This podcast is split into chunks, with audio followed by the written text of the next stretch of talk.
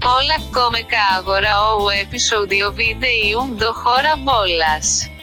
Νο ο επεισόδιο δι χότς βάμος φάλαρντα χίστορ για δάς όλοι βιαδάς. Το καέι φιλοπόπουλος.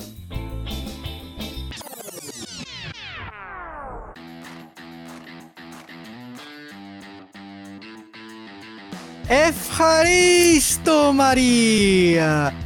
Começa agora o 21 primeiro episódio do Hora Bolas, a história do mundo levada na esportiva. Eu sou o Fernando Tancredo Tanque. Eu sou o Felipe Lopes Popoulos, o Filó. Eu não, não treinei meu grego. Eu sou Henrique Gonçalves, o sem apelido, e eu vou ficar devendo para vocês como se fala labrador humano em grego. E o latido em grego, como é que é? Aos, aos. Aos popolos, aos popolos. eu tinha pensado. Poderia ser um aos Aristóteles? Meu Deus. Começando bem o episódio. Hoje, então, a Maria é grega, né? Até por isso as diferentes piadas aí com os popolos porque hoje a gente vai falar de Jogos Olímpicos que começaram aí na Grécia Antiga. A gente vai puxar lá atrás, desde Jogos Olímpicos da Antiguidade, para explicar um pouco como foi a formação dos Jogos Olímpicos modernos, né? E já que a gente está tendo aí um fluxo grande de novos seguidores e ouvintes nas últimas semanas, eu queria aproveitar aqui para explicar um pouco o podcast, se você está chegando agora, se esse é seu primeiro episódio. A gente é o Hora Bolas, podcast que conta a história do esporte e mostra como a história do esporte se relaciona com a história da sociedade a história do mundo e vice-versa, né? Como tanto as sociedades influenciaram o esporte, mas também como o esporte influencia a sociedade em geral. Esse, como a gente falou aí no começo, já é o nosso 21 primeiro episódio, então a gente já tem aí bastante episódio, bastante conteúdo legal. Então, se você gostar aqui do nosso episódio, vai lá e dá uma ouvida nos episódios anteriores também. Já falamos de como o nazismo influenciou o futebol na Alemanha, já falamos como a Comembol influenciou a formação da UEFA Champions League, já falamos de esportes, de esportes americanos e muito mais. E também aproveitem para seguir a gente nas redes sociais. A gente está como Hora Bolas Pod, Hora com H, Pod POD, Hora Bolas Pod, tanto no Instagram como no Twitter. E estamos também aí nas diferentes plataformas que você usa para escutar o nosso podcast: Spotify, Google Podcast, Apple Podcast, Deezer, Cashbox, entre outros. Então aproveita também para seguir a gente lá, porque aí sempre que sair um episódio novo, você já fica sabendo e fica por dentro. E além disso tudo, a gente também tá no YouTube. E no YouTube, a gente, além do áudio, tem fotos que a gente separa aí para vocês que vão mudando ao longo do podcast, beleza? Mas então, no episódio de hoje, a gente vai contar um pouco da história dos Jogos Olímpicos, né? E nada melhor do que as Olimpíadas, desde a Grécia Antiga até agora, para ilustrar como o esporte influencia a sociedade e a sociedade influencia o esporte, né? Como você falou, as Olimpíadas que tanto na Grécia Antiga eram um dos maiores eventos aí da, das cidades na época, como atualmente é um evento que para o mundo de quatro em quatro anos. É difícil ter algo que seja maior do que as Olimpíadas. Ah, com certeza. E não só essas influências aí que o Henrique disse, mas também influências culturais, né? A Grécia antiga, que é o berço principal da nossa sociedade ocidental de hoje em dia, e a gente vai ver que tem muito a ver com as Olimpíadas, tem muito a ver com mitologia grega, que é outro assunto também muito interessante que eu amo pesquisar sobre. E muitos eventos, é, instituições, a maneira como a nossa sociedade é formada, democracia, tudo isso vem lá da Grécia Antiga, dos famosos filósofos e gregos que moldaram a nossa sociedade. E então tem tudo a ver com o que a gente vai falar hoje, muita história legal que a gente vai poder contar aqui. É, a Grécia realmente é um país que é um espetáculo, né? Um, assim, eu nunca fui à Grécia, mas está ali no topo da minha lista de países que eu gostaria de visitar. E até pesquisando aqui para esse episódio, foi assim um dos episódios que foi mais legal para mim pesquisar, porque realmente é um conteúdo muito, muito interessante que eu pesquisaria até se não tivesse que fazer podcast. A Grécia com certeza está no meu top 3 aí também, então ela é claramente uma medalhista, né? Eu diria que é um forte candidato à medalha de ouro aí de país que eu quero conhecer na vida. Também nunca fui, também tenho muita vontade de ir. Além de muita história, né, que eu gosto muito, também tem muita festa boa lá, então É o destino perfeito. tem futebol também, então é, comida boa. Tem rivalidade boa também. Isso, rivalidade pesada, né? Tem rivalidade boa que a gente vai voltar aqui também na nossa série de rivalidades. Aí um dia falaremos de Panathinaikos versus Olympiacos. Olha lá. Mas vamos falar de Panathinaikos hoje. Olha o teaser, olha o teaser. Então, para começar, vamos falar um pouco aqui dos Jogos Olímpicos da Grécia Antiga, né? Em termos de estrutura, eles são até bem parecidos com o que a gente vê hoje em dia com os Jogos Olímpicos modernos. Era um evento que acontecia de 4 em 4 anos, que nem é hoje em dia, e acredita-se que os primeiros Jogos Olímpicos da Grécia Antiga tenham sido realizados no ano de 776 a.C., há quase 3 mil anos, né? E essa tradição dos Jogos Olímpicos acabou durando bastante tempo e só foi acabar no ano de 393 depois de Cristo, quando a Grécia já fazia parte do Império Romano, e os Jogos Olímpicos acabaram sendo considerados uma festa pagã, quando a, o Estado romano já era cristão e por causa disso acabaram sendo proibidos. O que daí mais de mil anos em que os Jogos Olímpicos é, ocorreram lá na Grécia Antiga. Só quero dizer que quem acha que a Olimpíada é uma festa pagã nunca rezou por um milagre nos últimos segundos de um jogo, de uma luta, de alguma coisa assim.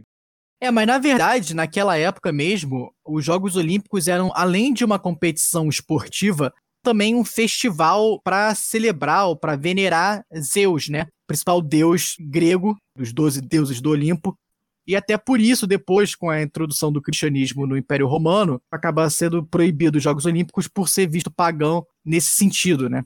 É, exatamente. É, os jogos eram muito mais que um evento só esportivo, né? Tinham grande importância religiosa e política para aquela sociedade e serviam como homenagem a diversos deuses, além de Zeus. Então, justamente por isso que o, Império Romano, que na época era liderado pelo Teodósio I, acabou proibindo esse evento por ser politeísta, né? que não estava de acordo ali com o cristianismo e foi o imperador Teodósio I que acabou cancelando os Jogos Olímpicos antigos. Mas então, os Jogos Olímpicos antigos, que como eu falei, começaram em 776 a.C., era uma série de competições atléticas entre diferentes representantes das diversas cidades-estados da Grécia, e era um dos jogos pan-helênicos que aconteciam naquela época. Mas aí você me pergunta, o que eram as cidades-estado gregas e os jogos pan-helênicos, Tanque? O que eram as cidades-estado gregas, Tanque? E os jogos pan-helênicos? Ótima pergunta, caro ouvinte.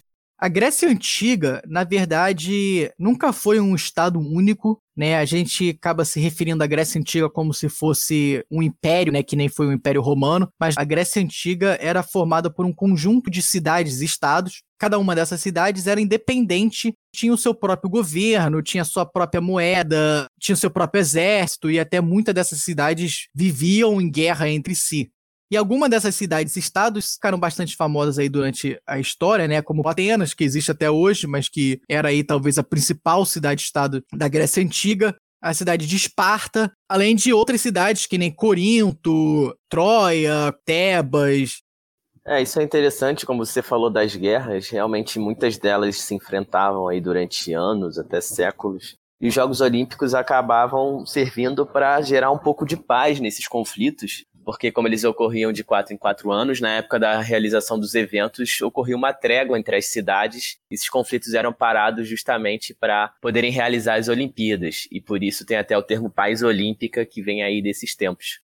E já aproveitando aqui a menção às cidades-estados gregas para dar as nossas dicas de entretenimento do dia, o filme Troia, da cidade de Troia, e o filme 300, da cidade-estado de Esparta. São dois ótimos filmes aí, acho que todo mundo conhece, né? Não precisa falar muito. This is Sparta! E conta com a presença do nosso glorioso Rodrigo Santoro como rei Xerxes, que queria derrotar os espartanos. E é até interessante ver que muitos historiadores acreditam que os Jogos Olímpicos eram também usados como uma unidade de tempo pelos gregos antigos. Então, por exemplo, em vez de eles falarem, ah, o ano 574, eles falariam que era o ano 3 depois da Olimpíada 57, já que elas sempre aconteciam de 4 em 4 anos.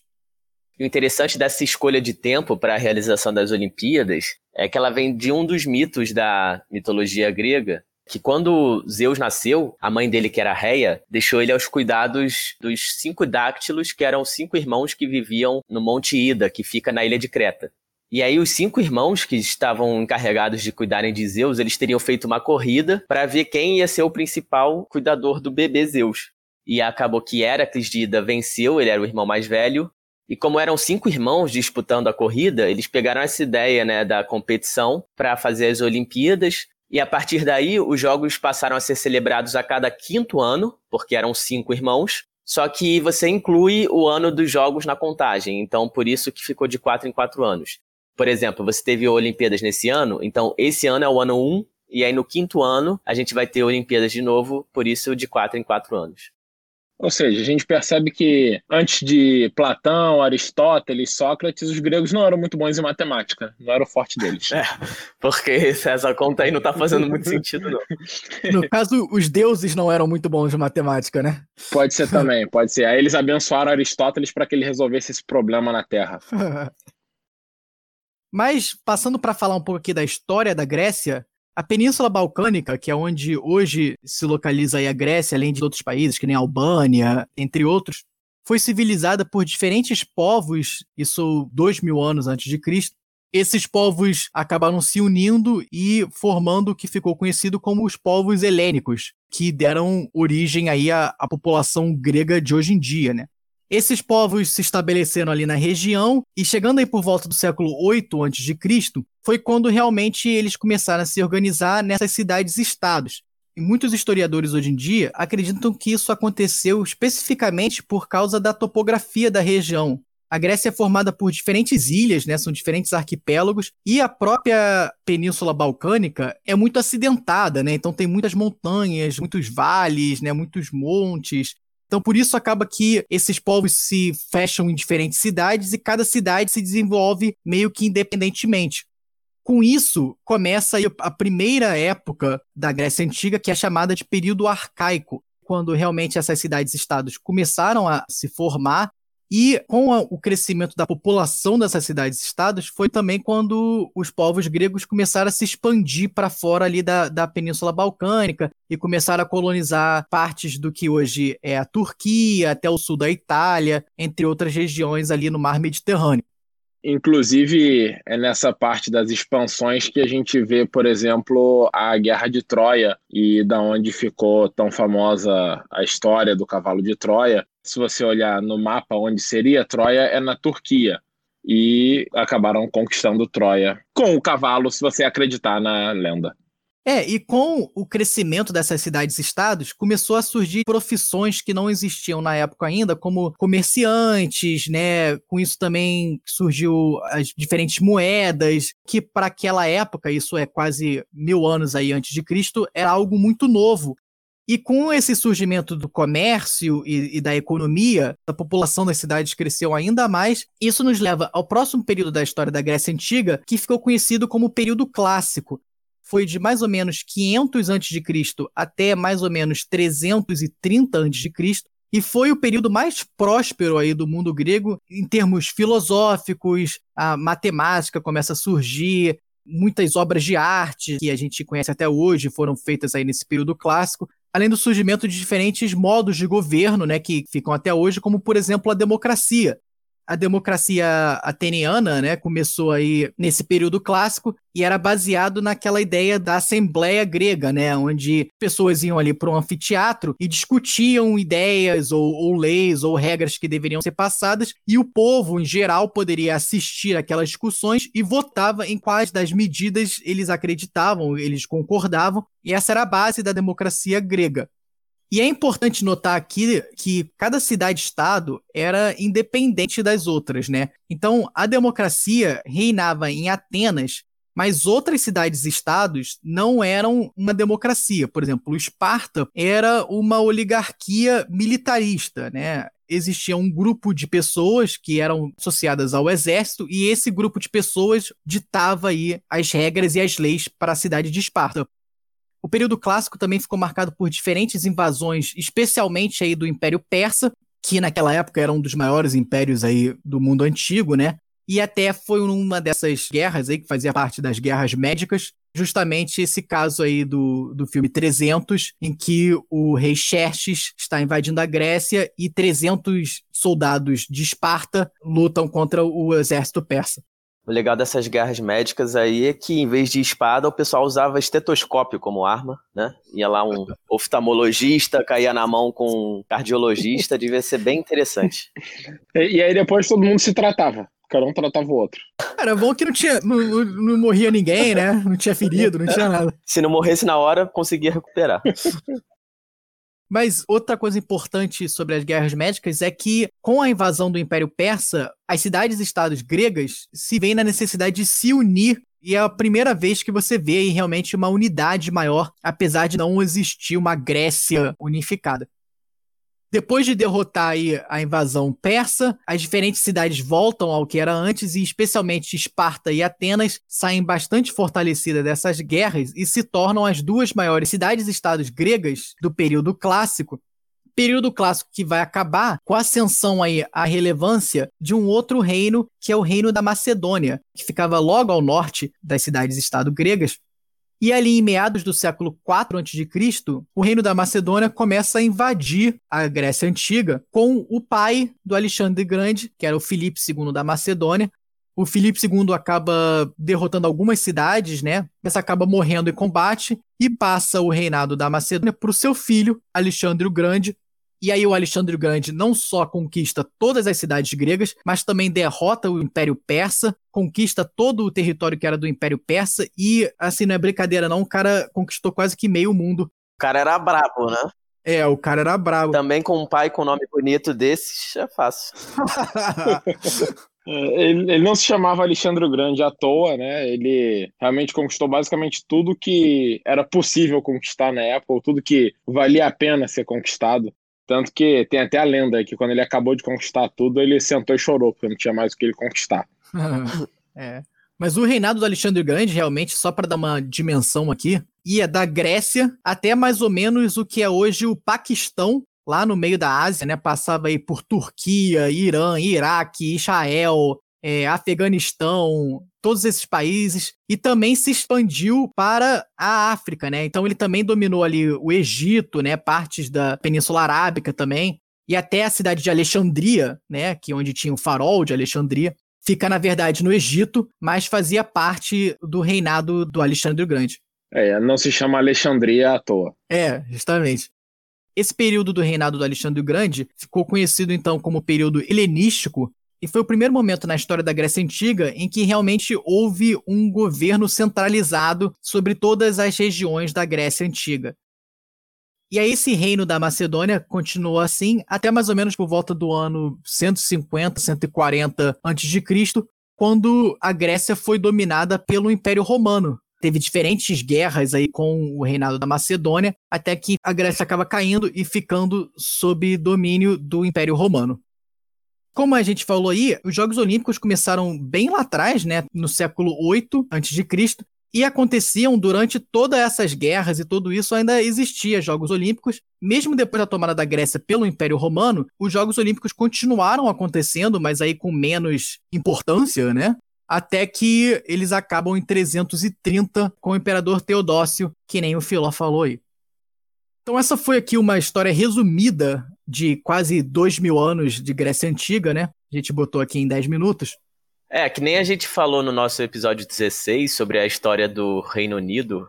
Realmente a gente pesquisou aqui para trazer e é muita, muita coisa, muita coisa legal também. Então, assim, não dá pra gente falar tudo, mas quem quiser pesquisar, super vale a pena. Acho muito interessante essa história para todo mundo conhecer. E as contribuições da Grécia para o mundo atual são infindáveis desde as Olimpíadas até a matemática, a economia, a filosofia, a democracia. Então, realmente, não tem como falar isso em dois minutos. São três mil anos de história nesse caso aí. É, e também né, foi nessa época ali dos anos 400 antes de Cristo que viveram Aristóteles, Platão e Sócrates, né? Os três famosos aí pensadores, filósofos, matemáticos, tudo do período da Grécia Antiga, que também tem muito a ver com o nascimento da nossa sociedade atual. É, justamente naquele período clássico, né, da Grécia Antiga que eu comentei agora há pouquinho. Mas então, voltando para falar aqui dos Jogos Olímpicos, Como eu falei no começo, os Jogos Olímpicos eram um dos quatro jogos pan-helênicos que aconteciam na Grécia Antiga. Esses Jogos pan-helênicos eram diferentes competições esportivas que tinham exatamente o propósito de reunir cidades-estados aí da região da Grécia. Os Jogos Olímpicos eram, sem dúvida, aí, o maior, mas também nós tínhamos os Jogos Píticos, que eram realizados em Delfos, na cidade de Delfos. Tinha os Jogos Nemeus, que eram realizados na cidade de Nemeia. Também os Jogos Istmicos, que eram realizados na cidade de Istmia. E os Jogos Olímpicos tinham esse nome porque eram realizados na cidade de Olímpia, e cada um desses jogos, além de competições esportivas, eram também festivais para os deuses, né? Como a gente falou aí, os Jogos Olímpicos principalmente homenageavam Zeus, os Jogos Píticos homenageavam Apolo, os Jogos Nemeus homenageavam tanto Zeus como Heracles, que é um semideus que depois ficou conhecido na mitologia romana como Hércules, e os Jogos Istímicos homenageavam Poseidon, que era aí o deus dos mares, né, dos oceanos. Eu acho legal que cada um tinha um prêmio característico para os vencedores. Então, nos Jogos Olímpicos era a coroa de Oliveira, que é a coroa que a gente vê aí até na cabeça de vários deuses, semideuses, personalidades da mitologia grega. E até nos Jogos modernos, muitas vezes a coroa ela aparecia, né? Nos Jogos Pítios era uma guirlanda de louro. Nos Jogos Nemeus era uma coroa de folhas de aipo selvagem. E nos Jogos Istmios era uma coroa de folhas de pinha para ter o Aipo selvagem em si, só o Farfetch mesmo. Quem pegou, pegou. Quem não pegou, já era. boa, boa. Tá bom. É, já que você falou do Farfetch, a gente podia ter também uma batalha de pássaros, né? Do Farfetch com o louro. Não tinha o louro aí? Tinha o louro José também.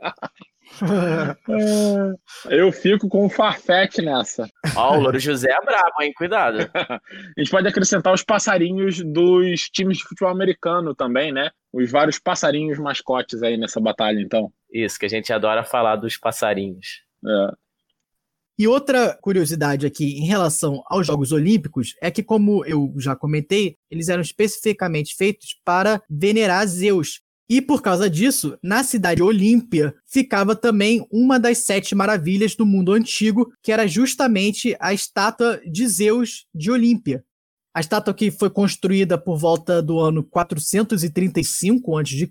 e ficava no templo de Zeus, lá na cidade de Olímpia, e tinha aproximadamente 12 metros de altura e era toda decorada em mármore e ouro só para vocês terem uma ideia aí do tamanho dessa, dessa estátua que depois acabou sendo destruída e perdida aí com o tempo, infelizmente, né? Essa é outra que tá junto lá da Jules Rimet. é, dizem que ela foi removida e levada para Constantinopla, onde ela foi destruída pelo fogo. As primeiras edições das Olimpíadas Antigas, na verdade, as primeiras três edições, tinha apenas uma modalidade, que era chamada de Stadion, que é até a palavra grega que deu origem à palavra latim, que no português depois veio a virar a palavra estádio. O estádio, que nada mais era do que os 200 metros rasos, uma corrida que eles iam em torno de um estádio, por isso esse nome. No começo das Olimpíadas, o campeão da modalidade de estádio era também considerado o campeão das Olimpíadas como um todo. Aí, a partir da 14ª edição, eles introduziram o dialos, que seria aí os 400 metros rasos, então. Depois disso, diferentes modalidades foram introduzidas, e a mais famosa delas é o pentátulo, né? O pentátulo grego, que tinha esse nome porque consistia de cinco provas diferentes, o próprio estádio, também o lançamento de disco, lançamento de dardo, o salto em distância e a luta grega, o que hoje tem aí na Olimpíada, que é chamada de luta greco-romana. Outras modalidades também foram introduzidas aí às Olimpíadas antigas, incluindo aí corridas de biga, corrida de cavalo, boxe, entre outras modalidades, chegando aí ao total de 20 diferentes modalidades nas Olimpíadas. E só um último detalhe aqui sobre as Olimpíadas antigas: apenas pessoas de origem grega poderiam participar. Então, apesar daí da expansão daquelas cidades-estados gregas, é, se você não fosse uma pessoa de origem grega, você não poderia participar nas Olimpíadas. E apenas homens participavam das Olimpíadas, já não tinham competições femininas. É, além das mulheres, também outras pessoas eram banidas dos Jogos Olímpicos, como os estrangeiros, que os gregos consideravam como bárbaros. E mesmo sem proibição de classe social, a grande, grande maioria dos atletas era oriunda aí de classes mais favorecidas da aristocracia grega. Até por isso eles tinham contato com o esporte desde cedo. Então, quem era mais pobre normalmente não participava. Os atletas vinham aí de todos os pontos desse mundo grego da época que se estendia além da Grécia continental. Também incluía aí colônias espalhadas pelas costas do Mediterrâneo e do Mar Negro. E aí, desde o fim dos Jogos Olímpicos da Antiguidade, a gente vai passar aqui rapidinho por 1500 anos de história. Vamos pular isso aí, porque não tem como a gente falar. E a gente vai focar aqui agora nos Jogos Olímpicos modernos. Durante o século XIX, tiveram várias tentativas pequenas e até mal sucedidas de se recriar competições esportivas internacionais como era um modelo dos Jogos Olímpicos antigos. E a primeira tentativa que foi bem sucedida foi a feita pelo Barão de Coubertin, que é um nome bem famoso aí na história até hoje, que foi o criador dos Jogos Olímpicos modernos. O nome do Barão de Coubertin, na verdade, é Pierre de Freddy, e ele nasceu em Paris em 1863, de uma família aristocrata. Ele estudou fora, né? Ele conheceu colégios ingleses e americanos e por toda essa experiência dele, ele acabou virando um historiador e pedagogo. E ele tinha esse sonho de realizar competições para tentar melhorar o sistema de educação na Europa.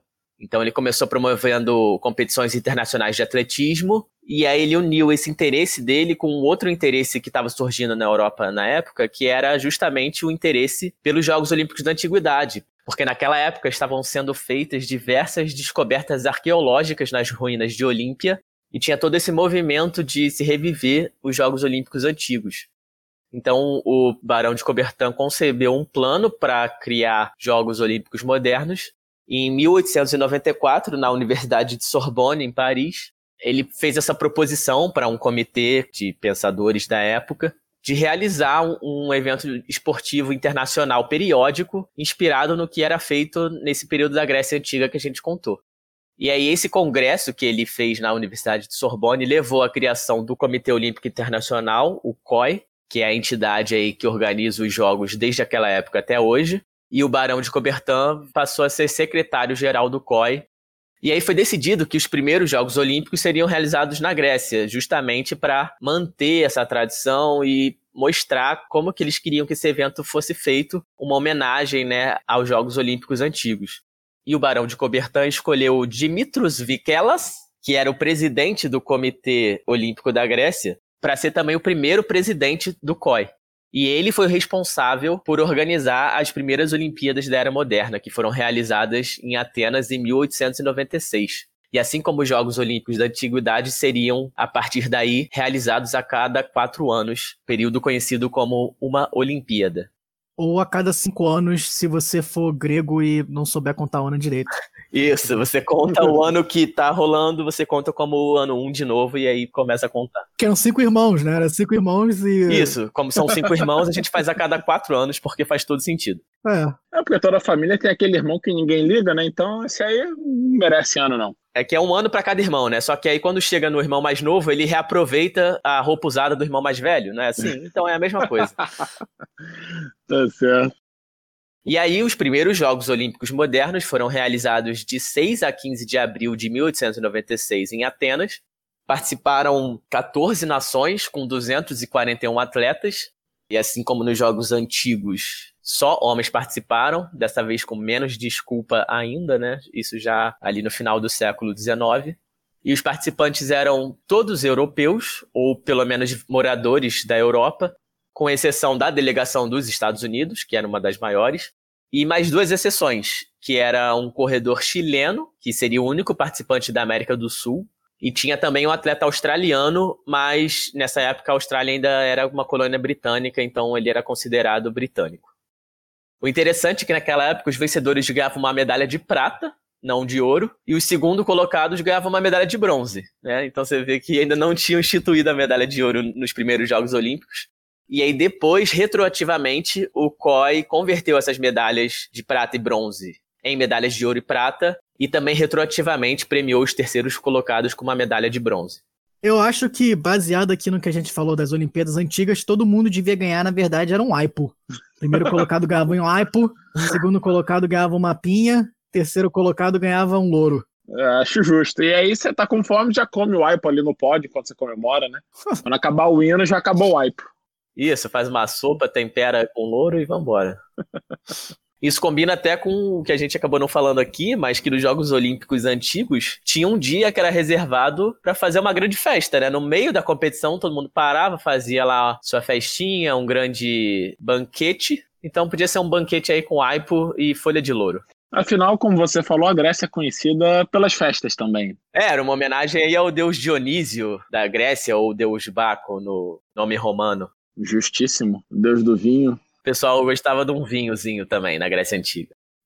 E voltando para as Olimpíadas de 1896, 10 das 14 nações que participaram ganharam medalhas, e os Estados Unidos venceram o maior número de medalhas de ouro, que na época era prata, né? Com 11, e a Grécia, que era a nação aí anfitriã, ganhou o maior número de medalhas com 46 no total. E de todos os atletas que participaram, mais de 65% eram gregos.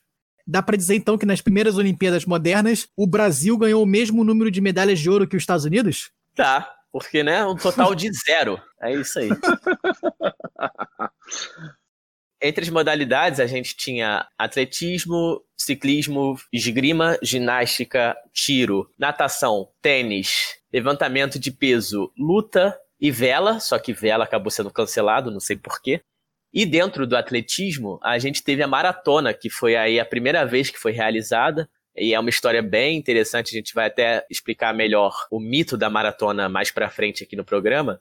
Mas os organizadores dos primeiros Jogos Olímpicos, eles queriam realizar um evento que servisse como impulsão de popularidade aí para as Olimpíadas.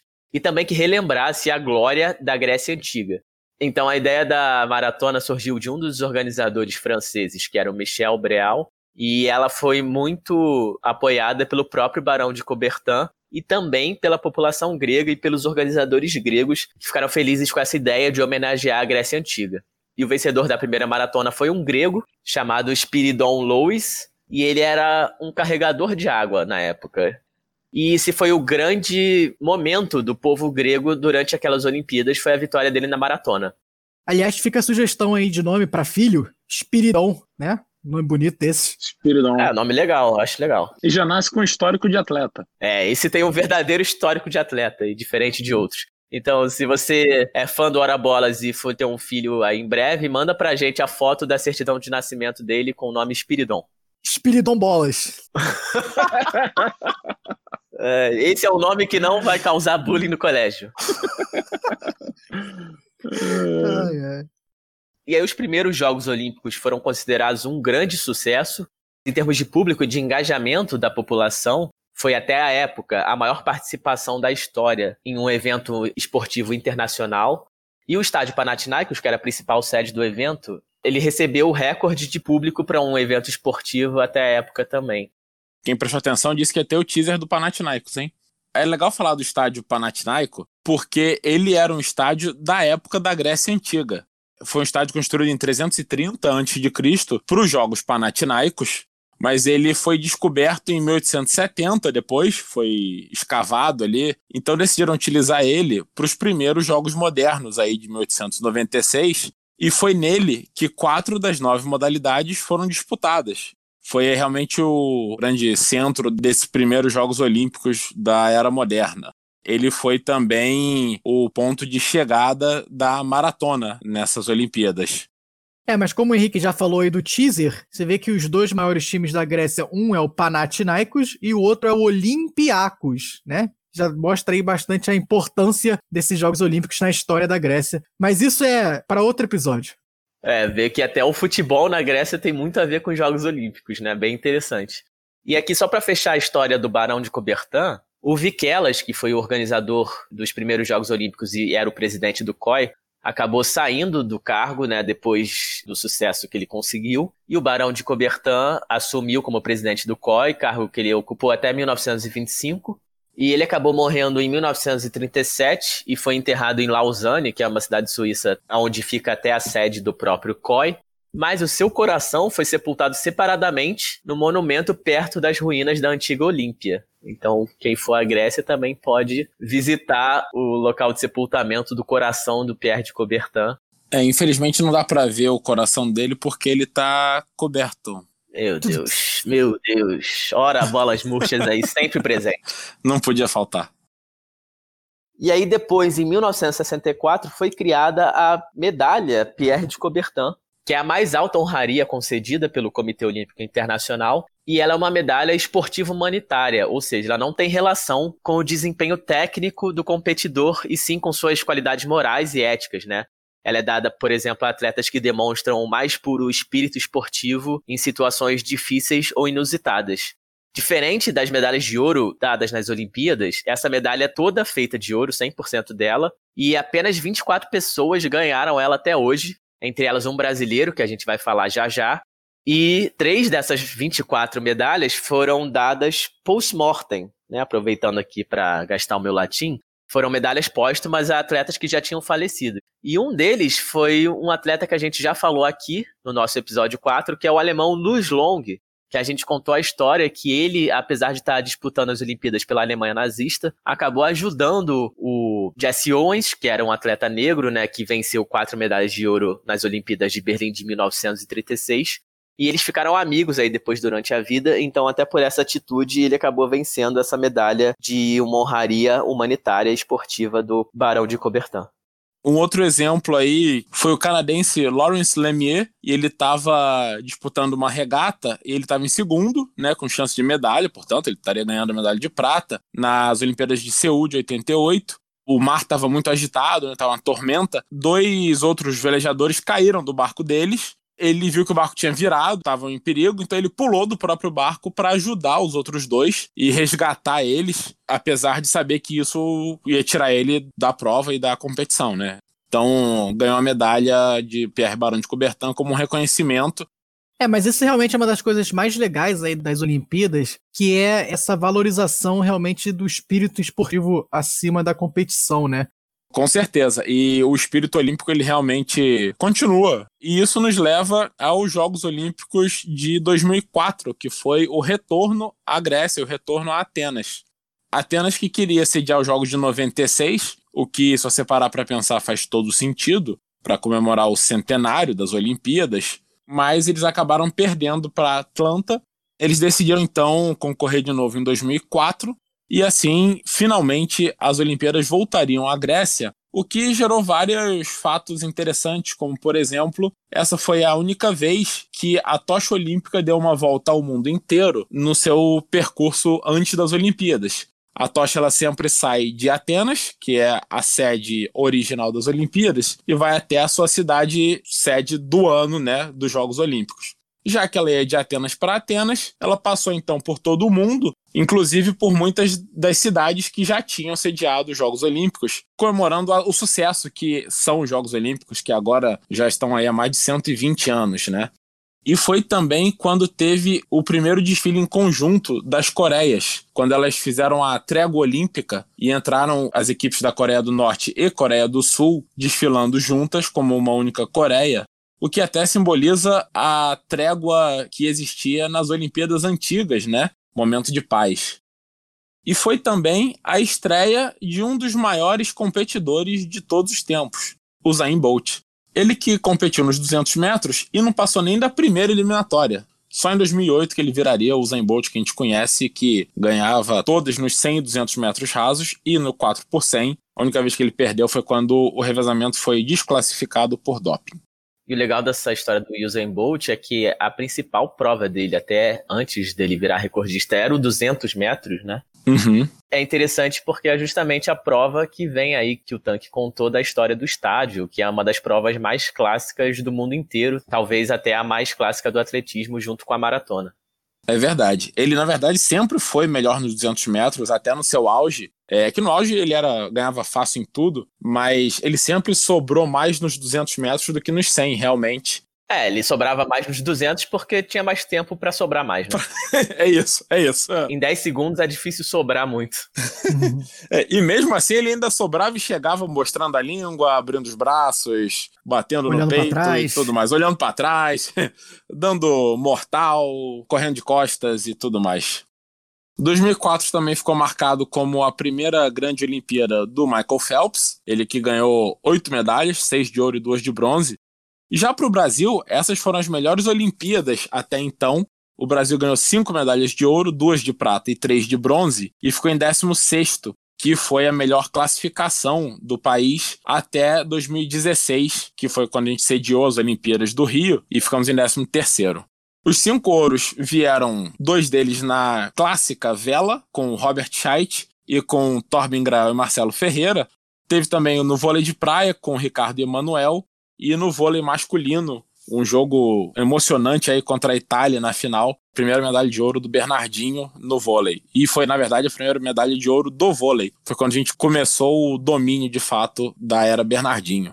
E a quinta medalha foi uma medalha que a gente só ganhou depois das Olimpíadas, na verdade, mas foi a medalha do hipismo de Rodrigo Pessoa e Balubé de Rouet. Eles tinham vencido a prata em 2004, mas o cavaleiro que ganhou o ouro foi desclassificado por doping do cavalo. E com isso, o Rodrigo Pessoa ganhou a medalha de ouro muito merecida. Ele que talvez tinha sido aí o maior fracasso das Olimpíadas de 2000, quando a gente não ganhou nenhum ouro em Sydney. E o Balubé de Rouet, o grande cavalo, refugou. Então, 2004 foi a redenção de Rodrigo Pessoa e Balubé. Achei que o cavaleiro tinha sido desclassificado por usar armadura e espada ali durante a prova. o que faria até uma competição muito mais difícil, né? Uma ideia aí para quem estiver nos ouvindo aí do COI, criar um hipismo com armadura e espada. Chama justa isso, né, Henrique? Não sei se você conhece. Não! Não, mas o cara tem que pular, né? O cavalo a tem que pular, é pular. os obstáculos. Exatamente. É. Tá bom, tá bom. Justo, justo, justo. Justo. É a justa moderna, então. Em vez de né, você batalhar com outro cavaleiro, você pula obstáculos de armadura e espada. Fica aí a ideia pro Comitê Olímpico Internacional para as Olimpíadas de 2024. É isso aí. Quem não gostou muito dessa ideia é o Comitê dos Cavalos, né? Que ficar pulando com um maluco de armadura. é muito mais pesado, realmente. Coitados dos cavalos. Bom, as outras medalhas que a gente ganhou foram aí duas pratas com Sheldon e Adriana Bear no vôlei de praia feminino e com o futebol feminino, e as três de bronze, duas do judô, com Flávio Canto e Leandro Guilheiro, e a medalha mais dolorosa de todos os brasileiros, que foi a medalha de bronze do Vanderlei Cordeiro de Lima na maratona. Roubando a fala do tanque, isso aí nos leva ao próximo segmento. Jogos clássicos.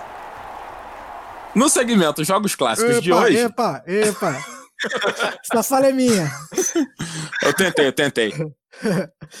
No segmento Jogos Clássicos dessa semana, a gente faz um pouco diferente. A gente não vai falar necessariamente de um jogo, mas de uma modalidade clássica que é a maratona. Né? O Henrique já tentou roubar a minha fala. A maratona que foi introduzida aí nos jogos modernos, né? Não existia maratona nos jogos antigos, mas que tem uma história bem legal, né? Um embasamento aí bem legal na Grécia Antiga e também foi premiada aí com essa história do Vanderlei que foi triste, mas ao mesmo tempo teve um final feliz.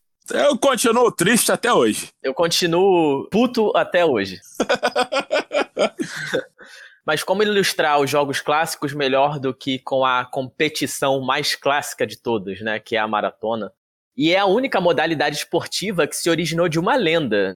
No ano 490 a.C., durante as guerras médicas aí que o Tanque bem contou, né, o pessoal lá de estetoscópio, os soldados atenienses partiram para as planícies de Maratona, que é uma cidade grega, e até daí vem o nome da competição. Então eles partiram para lá para combater os persas e as mulheres dos soldados ficaram ansiosas pelo resultado porque os inimigos persas haviam jurado que depois da batalha, se eles vencessem, eles marchariam sobre Atenas, violariam as mulheres e sacrificariam os filhos dos soldados gregos.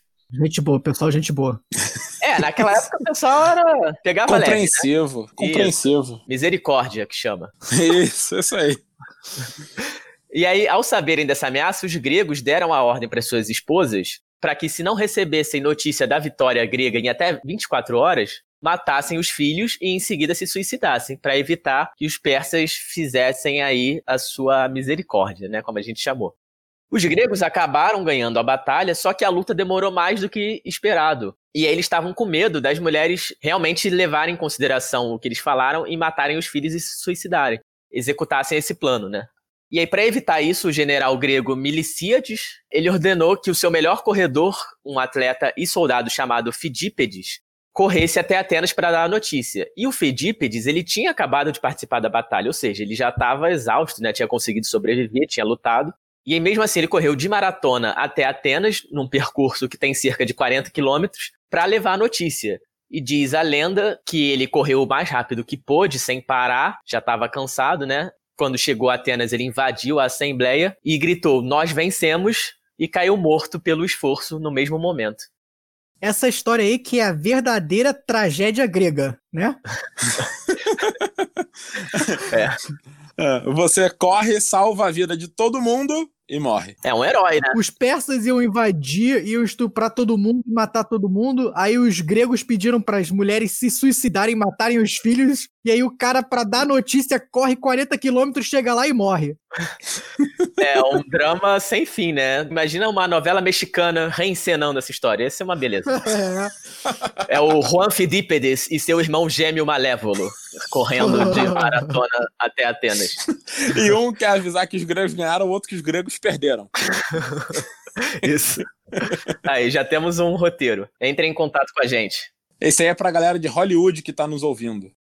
Tem até uma segunda versão dessa história, que é contada pelo historiador grego Heródoto, que ele diz que o Fidípides, na verdade, antes de correr para Atenas, ele correu para outras cidades pedindo ajuda na batalha, teria corrido até Esparta também. Então, ele correu para várias cidades, conseguiu reforços para a batalha grega que ajudaram na vitória e depois correu para Atenas. Então, nessa versão da história, ele teria corrido 240 quilômetros em dois dias, voltado para a batalha com os reforços, vencido a batalha e só depois teria corrido até Atenas e anunciado a vitória antes de morrer de esforço. Então, essa versão é ainda mais dramática e heróica, né? Com certeza. Não tinha um cavalo para dar pro Fidípides, não? Pois é, né?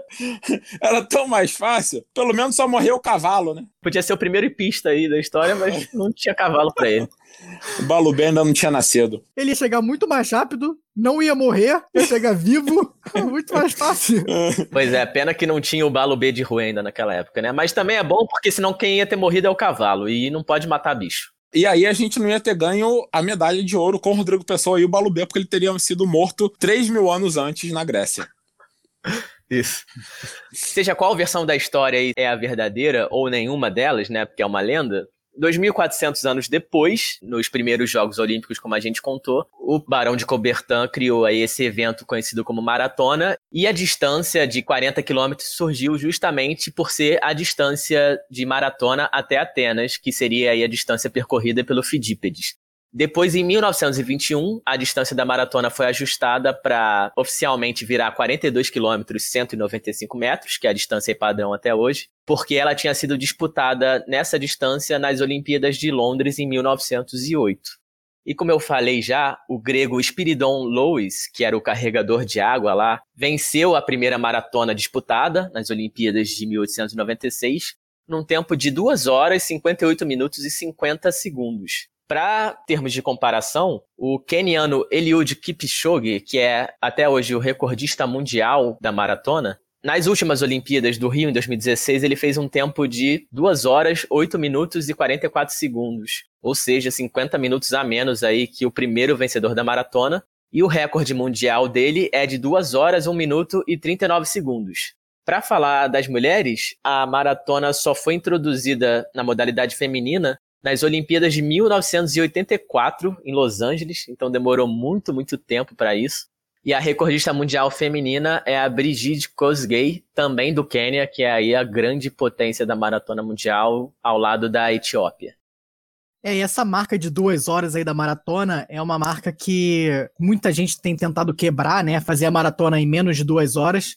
Até o querido Fidípedes, é, acho que não deve ter conseguido chegar em Atena em duas horas. Mas fica aí a nossa torcida pro nosso querido Spiridion Bolas. Talvez ele consiga aí bater a marca de duas horas no futuro. E aí o Hora Bolas será responsável pelo recorde mundial da maratona. E com isso a gente vai saber que o Espiridão Bolas vai ser um ótimo mensageiro para a próxima guerra. Ele pode correr e avisar que a guerra acabou. Porque nada mais rápido que alguém correndo hoje em dia, né? Ah, tem a internet aí, eu acho. Talvez possa substituir o Espiridão Bolas. É questionável, questionável. Bom, e aí a gente chega novamente em Atenas em 2004, onde mais uma vez o estádio Panathinaiko foi usado para a chegada da maratona. Estádio Panathinaiko aí que foi usado lá na Grécia Antiga, como a gente disse, foi usado em 1896, foi usado em 2004. É o estádio mais velho do mundo, né? E foi nele que chegou o nosso querido Vanderlei Cordeiro de Lima, que devia ter chegado com ouro, mas chegou com o bronze. Para quem não lembra, o Vanderlei liderava a prova e era uma prova muito disputada das Olimpíadas. Ela tinha vários ex-campeões olímpicos, medalhistas, tinha o Poltergado Quênia, que era o grande maratonista da época. Só que o Vanderlei começou a abrir vantagem, despontar, e parecia que estava correndo fácil aí, tinha uma vantagem de mais ou menos 30 segundos de diferença para o segundo colocado, a mais ou menos 7 quilômetros da chegada. 30 segundos parece pouco, mas quando você está correndo em alto nível, isso é uma vantagem bem grande, na verdade.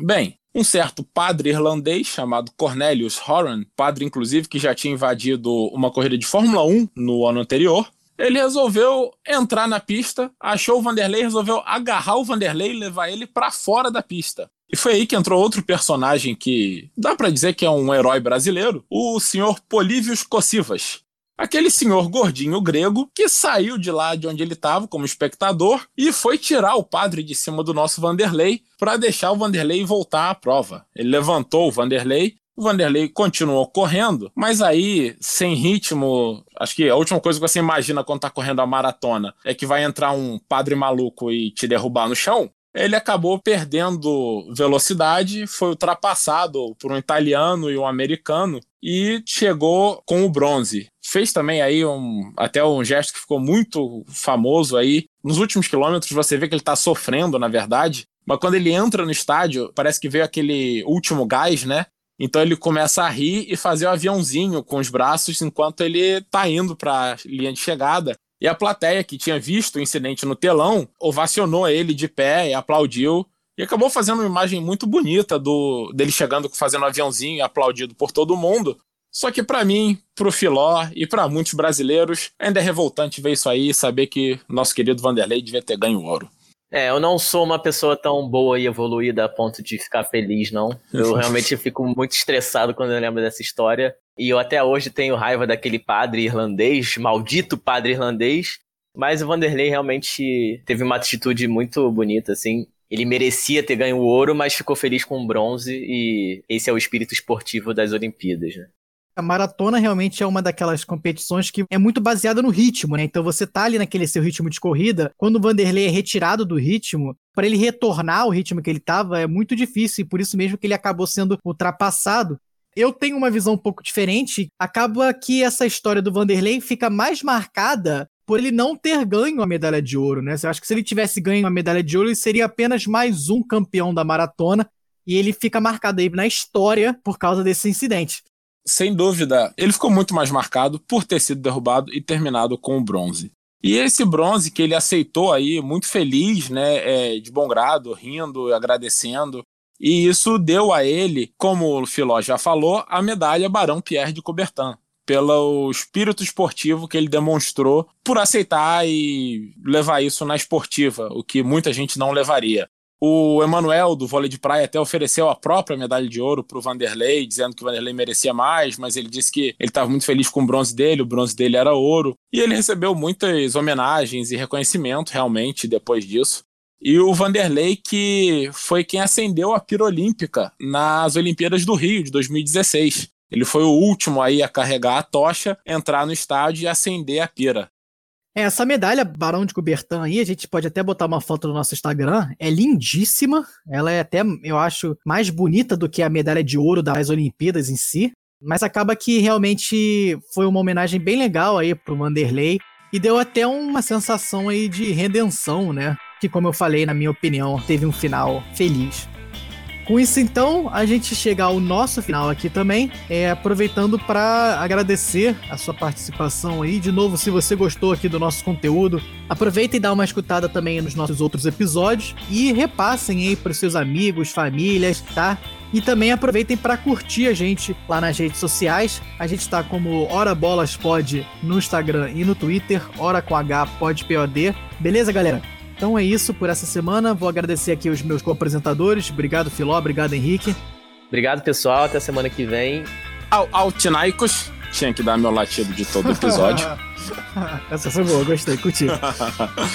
então é isso aí, gente. Adiossas e até a próxima semana. Valeu, galera. Até semana que vem. Abraço.